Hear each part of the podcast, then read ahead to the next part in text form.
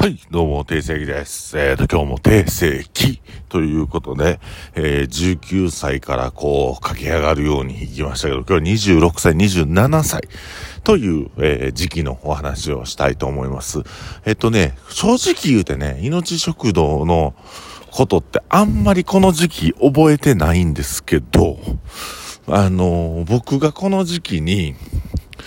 DJ として頭角を現していく時期になりますね。あのー、19、20歳の時に、ちょっと DJ を始めてたんですよ。で、今まで、あの、この5年間分の話の中で、DJ やったことがあんまりその冒頭だけ出てきたんです。冒頭だけ出てきたけど、あんまりこう、実際、DJ の活動については、あの、お話ししてなかったじゃないですか。で、ただ、なんかこう、うん、僕、その、デバイスってお店、働いてたのがきっかけで、えー、まあ、あの、当時、全然、売る、まあ、まあ、当時全然こう、今ほど売れてなかった、なんかヤマハの、ヤマハっていうね、事務所の、とあるアーティストの、えー、方が、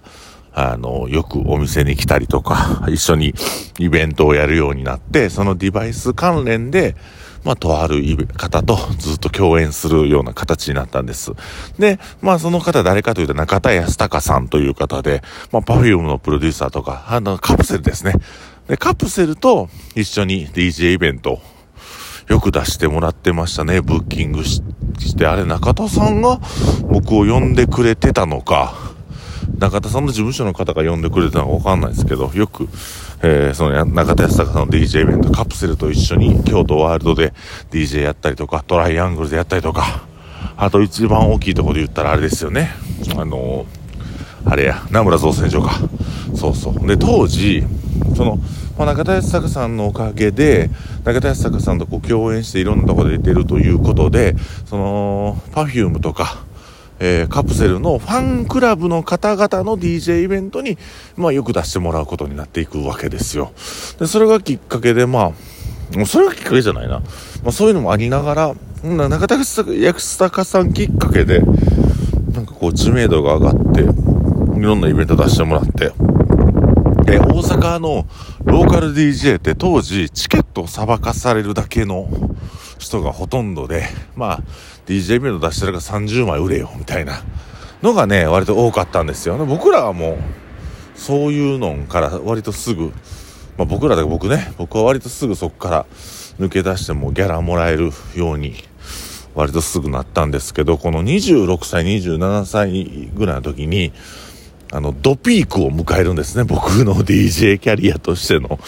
えー、ピークを迎えるわけですね。え、26かな ?25 やったかな？うん。いや、へちゃうわ。DJ の話をする場合、24まで戻らなあかんのか。うん。24まで、24の時に、名村造船所のイベントに出たんですよ。で、まあ、僕らは野外、僕らは野外ステージ、もうさっぷい真冬のさっぷい野外ステージで、で、その室内の大きい、一番大きいメインのとこは、スティーブ・青木やったんですよ。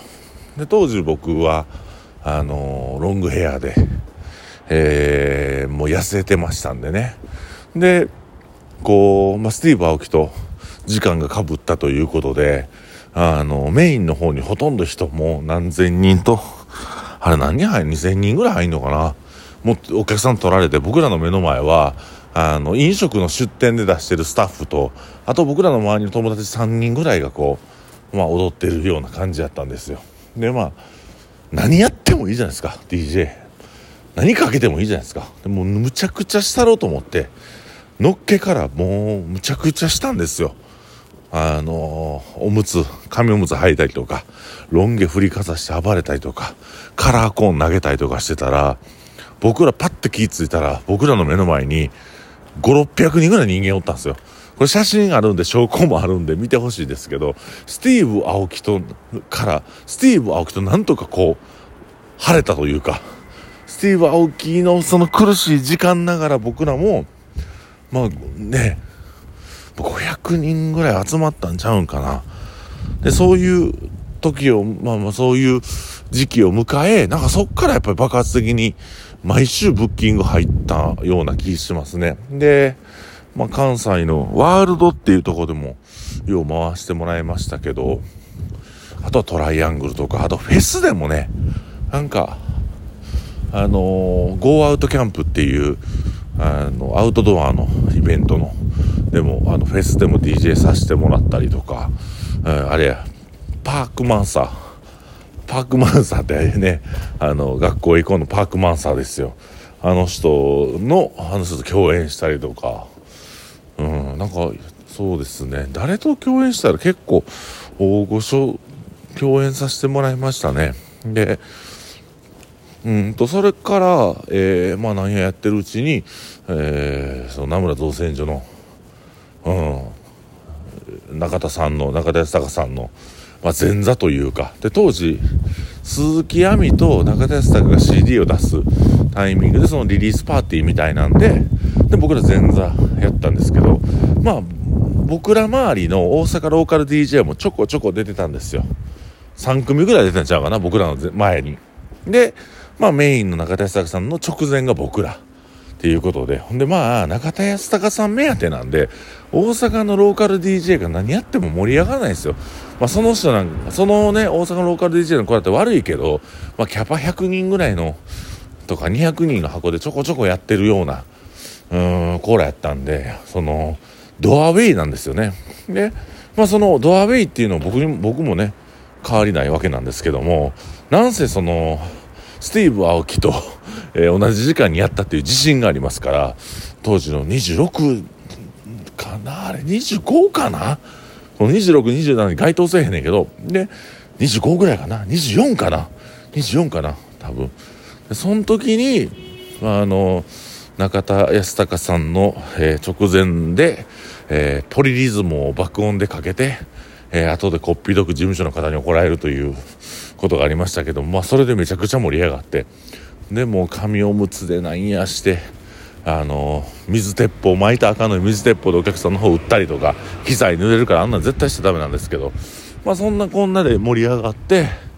まあそこはずっと、えー、33ぐらいまで DJ のブッキングはずっと来てましたね。だから言うたら11年2年ぐらいやってたんちゃうかな。うん。でその後にまあ k p o p ブームが来るんですけども。これ26度27の話全然してへんな。DJ のキャリアって僕割と若い時にそういう風にいろんな方と共演させてもらって2627の時はほんまになんかこううんなんやろ俺メインのイベントとかありましたよ。なんかテイ君出てみたいな。であとはそのカプセルのファンの方々のイベント。あのが DJ してて僕らメインで出たりとか。そうやな。なんかいろんなとこでやりましたねほんまに。あのストンプっていう小さいね東心斎橋のとこでもやったし他どこでやったかなうんつつ裏裏いろんなとこでやってますねでなんかうんとりあえず僕の DJ のキャリア2345の時に一旦終わってえー、26は命食堂やりながら K-POPDJ イベントにちょこちょこ出るという流れかな。うん。で、26、27ってね、正直ね、命食堂のことでなんか覚えてるかな。まあ、何しか忙しなってきたぐらいですね、ちょっと。お店自体もちょっといろんな人認知されだして、いろんな方が来てくれだしたぐらいなんで、結構ね、お店も忙しかったはずなんですよ。ああ、忙しかった。ほんでね、あのー、今ではもうほんまに考えられへんけど、あの、よう飲みに行ってましたよ、お客さんだと。26、27の時はほんまに、えー、お客さん来て、遅まで飲んで、で、2時、3時から飲み歩いて朝まで飲んで、で、次も夕方らへんに出勤するんですよ。で、おかんからしたらもうお客さん飲み行ってからええええわって許してくれてたこともあると思うけど、まあでもね、その出勤遅かったらイライラすると思うけど、どんな感じだったろうな、その時。怒られてたんかな。まあでもね、なんかお店がちょこちょこ実力を発揮していくというか、あの、まあメディアにもよく出てた時期やったり、ちょっとその、あの、ミーツさんとか、もう取材来だしたぐらいとか、ちゃうんかな？多分。で、26、27ぐらい、あ、そうやな、27ぐらいちゃう？多分そのミーツとか、なんかこういろいろ思い出してきたけど、うん。ちょっと今日、なんか26、27と脱線してしまって、あの DJ やってた時は2345なんでその時の話メインになっちゃったんですけども、うん、だからその2829で30かな？30の時にあのー、まあ裏難波の界隈の人だと知多の旅行に行くんですけどこの話もまたおもろいんであのぜひあさってぐらいにすると思いますけども、えー、今日は26、27の話とこれどうですか？僕の人生をこう喋るあ、あのー、ラジオにしてみたんですけども。なんかこうこれを聞いてあお店行きたいなとかあこの部分話聞きたいなみたいなあります？もうぜひやったらね、あの、いつでも答えるんで聞いてほしいんですけど、なんかその、最近の僕のモードとしては、こう、ちょっと、うん、説教中みたことをやめようというか、あのそれよりもちょっとこう深く僕らのことを知ってもらって、えー、お店に愛着を感じていただければというような感じなんですよ。そう。まあ、これが好評ならばね、えー、まあ、天国がどうやってできたかとか、まあ前の配信でしましたけど、絶景がどうやってできたか、まあ天国ゼータどういう風に作ったかとか、あとは隕石もそうやけど、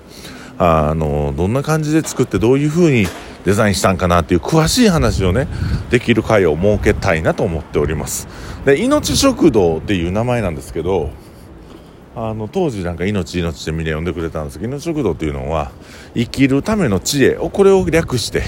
命食堂という名前にしたんですよ。ね食堂という名前がついてるお店が少なかったんでかっこいいなと思ったんともともとは命っていうお洋服屋さんやってたんですね僕。INOTI っていう